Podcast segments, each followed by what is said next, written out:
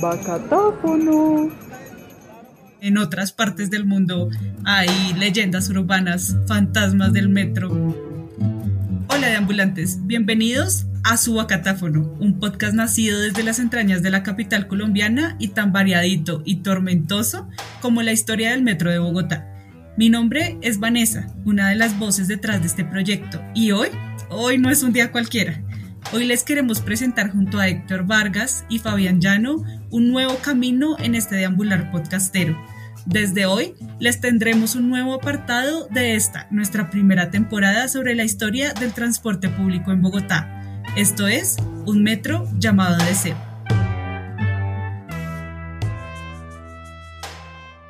Y hoy vamos a hablar un poquito de qué es este nuevo proyecto que va a articularse con el Bacatáfono y con la primera temporada.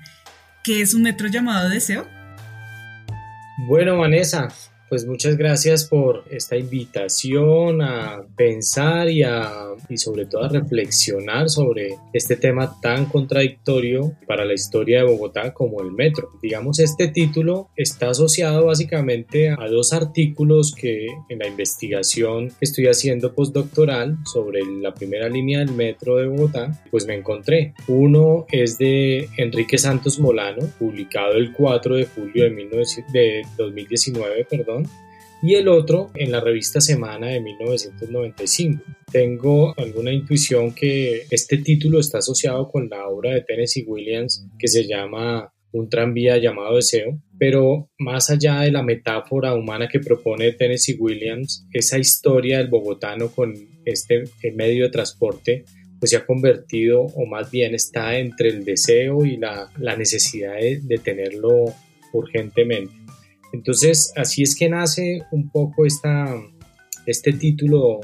de este podcast, obviamente, en las conversaciones que hemos tenido con Vanessa y con Héctor, este título ha cogido, ha empezado a tener mayor importancia en la medida en que el Metro de Bogotá avanza en sus obras.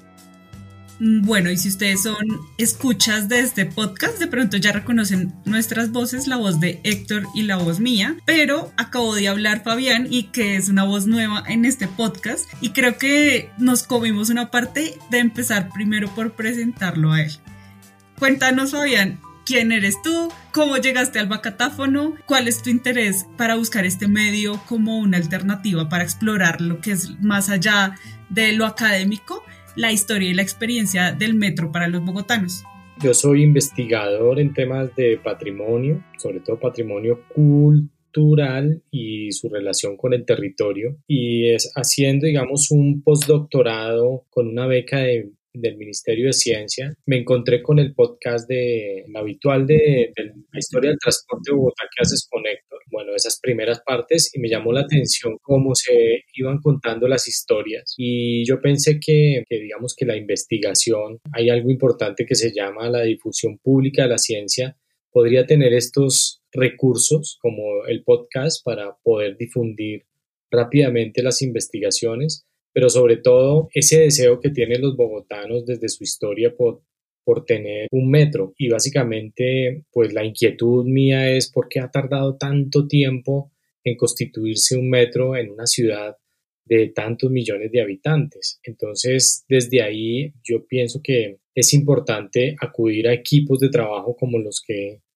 conformaron, que se conforman en el bacatáfono y lograr eh, llamar la atención de la ciudadanía con respecto a, esto que se está haciendo actualmente, que es la primera línea del metro. Y es decir, cómo es que la ciudad se va destruyendo por pedazos y cómo va desapareciendo todas esas memorias populares y de alguna manera esos patrimonios que aunque desde las nociones eh, más convencionales del patrimonio no, no, se tengan en cuenta como digamos como en las periferias de la ciudad, sí es importante llamar la atención de, de todos esos elementos que se, que se van borrando de la memoria poco a poco bogotana. El caso más representativo lo tenemos actualmente y es la destrucción del monumento de los héroes o la, digamos que el, desplazamiento de la, de la, estatua, pero el icono como tal, pues está siendo, se está destruyendo para darle paso al metro, ¿no?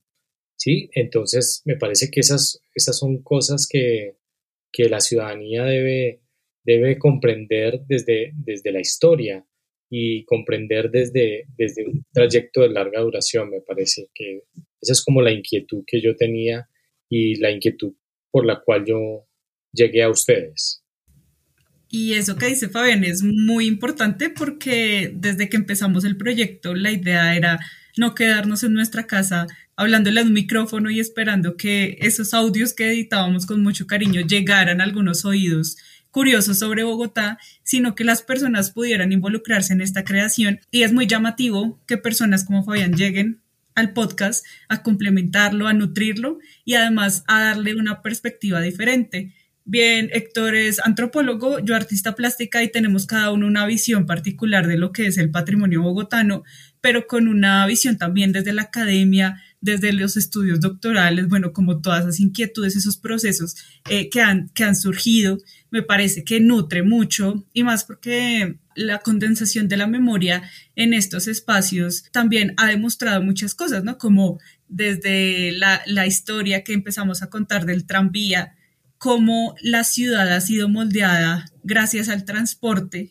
las vías se han articulado, se han crecido, lo que es la masa de la ciudad, y hoy nuevamente nos está pasando esto con las nuevas troncales de Transmilenio y con el metro llamado deseo que se está creando y que también ha conflictuado mucho a las personas que transitamos la ciudad y vemos muchas partes de ella en ruinas. Es bastante impactante ver manzanas totalmente tumbadas y uno sabe que es por una construcción futura o por una construcción que se está haciendo del metro, pero sí, sí es un poco borrar esa memoria,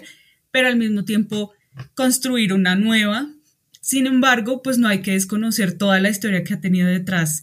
ese metro que se está construyendo ahora y que un poco la hemos explorado en los primeros episodios de Bacatáfono, eh, mucho más en la del ferrocarril, en los ferrocarriles de la sabana, en las que Camilo nos contaba un poco cómo ya existían unos trazados de los ferrocarriles por la ciudad que hubieran podido aprovecharse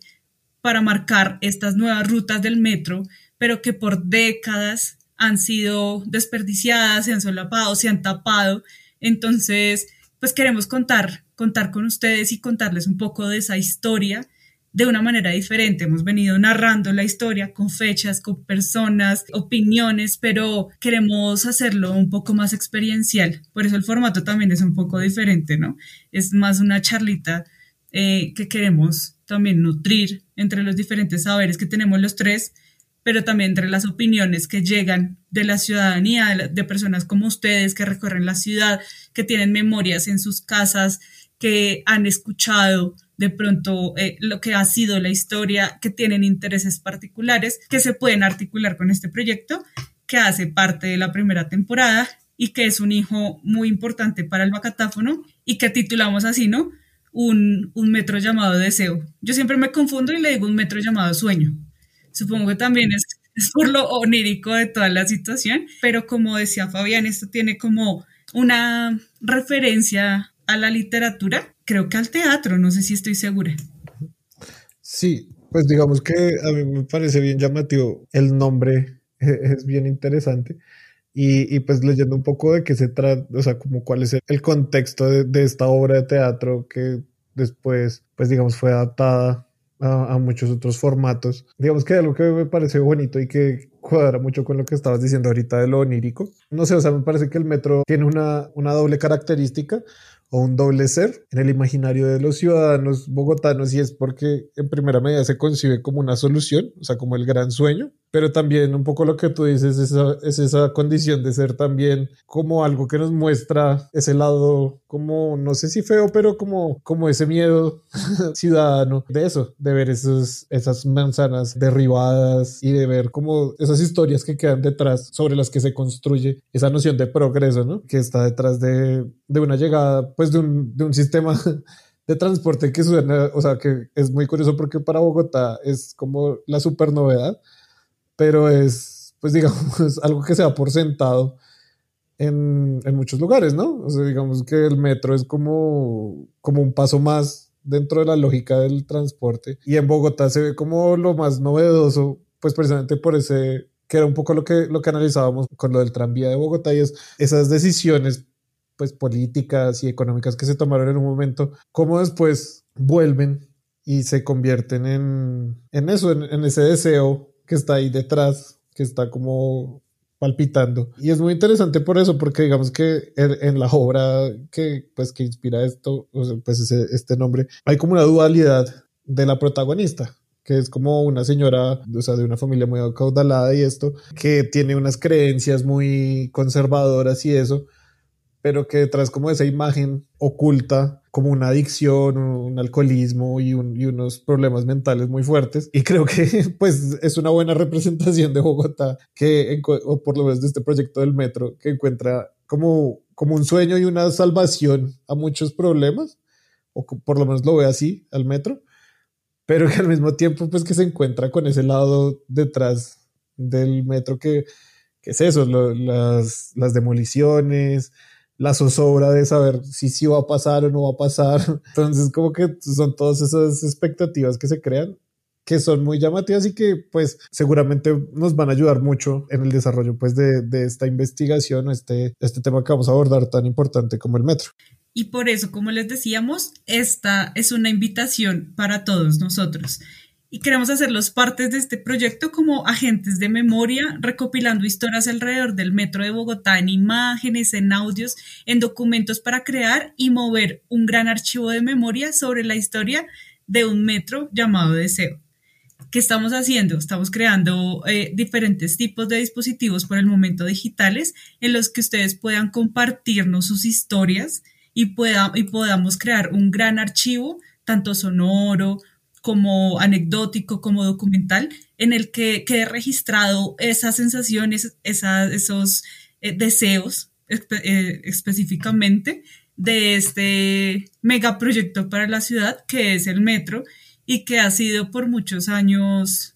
esa evidencia histórica de lo que hoy tanto nos atormenta como colombianos, que es la corrupción, saber y normalizar que puede haber un elefante blanco en cualquier parte de la ciudad. De pronto, para mí, ver esas manzanas destruidas puede ser sinónimo de de pronto un deterioro urbano, pero claro, porque uno no ve proyectado las cosas. Bueno, hay un montón de, de sensaciones que se tejen alrededor y queremos hacerlos partícipes. Por eso queremos que estén muy atentos a las redes de Bacatáfono y el de Ambulante, porque estaremos compartiendo unos dispositivos para que ustedes también puedan nutrir este archivo de memoria sobre el Metro de Bogotá. Sí, es muy importante la participación de la ciudadanía en este proyecto, con fotos, con audios, con impresiones, algunas, eh, algunas anécdotas que puedan ir armando como ese rompecabezas porque la idea de este programa llamado Un Metro, valga la redundancia, llamado Deseo, es precisamente ese, explicar un poco cuál es ese vacío que tenemos los bogotanos en este proyecto, este gran proyecto de infraestructura que no se ha consolidado aún y que podría catalogarse como un no patrimonio de los bogotanos. Es decir, también podría verse como una ruina, así como se imaginaban esa, esas ruinas eh, eh, de las casas destruidas, de las manzanas destruidas. También existen las ruinas de lo que pudo haber sido el metro en Bogotá con el tranvía, ¿no? Cuando uno pasa por las por la calles 13 eh, y la séptima, uno se encuentra las huellas de ese tranvía, que huellas que fueron sepultadas por un alcalde, el alcalde Masuera, para darle paso un poco al signo de la modernidad, que es el automóvil y el autobús, tapó las vías del tranvía y con ello también se, se, vio la desaparición de este medio de transporte tan importante que hubiera podido tener un uso reconfigurado como lo están haciendo en otros lados del mundo, como por ejemplo modernizar los tranvías para lograr mayores accesos. Eh, vamos a hablar también de eso, de cómo se ha expandido la ciudad y por qué el tranvía en su momento fue importante para el desarrollo urbano y cómo al abandonarse esta idea también se desliga de un proceso de planificación urbana un poco alrededor de las vías férreas, pues obviamente cómo la ciudad empieza a ser fragmentada, aislada. En este sentido se empieza a olvidar este transporte tan importante como fue el tranvía, que es un antecedente inmediato del metro o del futuro metro que se espera para Bogotá. Súbanse con nosotros a esta aventura, a este proyecto que queremos armar conjunto con ustedes, porque la historia del metro de Bogotá no solo es lo que está en los registros y esa ausencia, sino también todo lo que pudo ser, todas las historias, mitos que se pudieron configurar alrededor de él y que no han podido existir porque no existe. En otras partes del mundo hay leyendas urbanas, fantasmas del metro, un montón de cosas que de pronto han sido castradas del imaginario bogotano porque no ha existido este vehículo, pero que alrededor se han reforzado muchas de las ideas de lo que somos como sociedad. Una sociedad de pronto rezagada, una sociedad que no aprovecha eh, su potencial y que siempre de pronto busca beneficiar unos intereses sobre los intereses de la comunidad. Pero este registro quiere que la memoria se dinamice y que podamos crear desde aquí, desde sus casas, juntos, una nueva historia de lo que es esto y lo que es el metro no solo en términos urbanísticos, sino para la sociedad, para cada una de las personas que habitan la ciudad. Por eso queremos invitarlos de verdad a participar en este proyecto, a ser parte, estar activos. Vamos a dinamizar, esperamos, bastantes tipos de iniciativas, de capítulos adicionales, no solo haciendo un recorrido por la historia, sino articulándolo con esas obras, esos escritos que han tratado el tema y que han quedado como un archivo de lo que no ha sido, como decía Fabián. Bienvenidos a esta nueva etapa del Bacatáfono. Esperamos que cuente con la participación de todos ustedes. Es muy importante para nosotros contar con su participación y que no se quede solo en nuestra discusión pues interna, sea una discusión que involucre a todos los bacateños que nos escuchan. Entonces, estén atentos, despierten a sus abuelitos y pregúntenles sobre las memorias que tienen sobre la ciudad, échale una grabadita y no la envían y les estaremos compartiendo los medios por los cuales pueden hacerlo. Recuerden que esto fue Bacatáfono, un podcast con acento rolo. Desde el proyecto El Deambulante, un saludo para todos y nos encontraremos, esperamos ya prontito, en un nuevo episodio de este nuevo proyecto que hace parte de la primera temporada sobre la historia del transporte público en Bogotá, que decidimos llamar un metro llamado DC.